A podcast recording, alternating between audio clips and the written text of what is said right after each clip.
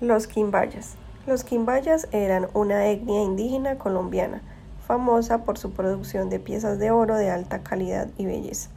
A la llegada de los españoles, la cultura quimbaya se ubica en el hoy llamado eje cafetero, especialmente en los departamentos de Caldas, Sur, Chinchiná, Palestina, Villa María, Manizales, Risaralda, Sur, Pereira, Marsella, Santa Rosa y Quindío, Norte, Armenia, Quimbaya, Montenegro, La Tebaida, Salento, Circasia y en los municipios de Cartago y Obando, norte del Valle del Cauca. Los ocupantes más antiguos de la región de Quimbaya desaparecieron alrededor del siglo X y poco se sabe de ellos.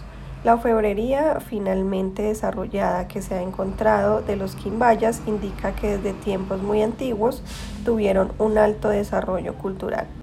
Se debate si los quimbayas practicaban el canibalismo rural o sus enemigos de guerra en festividades o celebraciones especiales.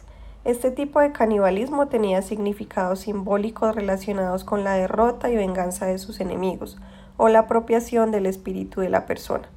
Sin embargo, en el caso de los Quimbaya, las cónicas que hacen referencia al canibalismo se basan en solo un testimonio de dos presuntos casos exhibían cabezas humanas como trofeos colgados de juncos en la plaza.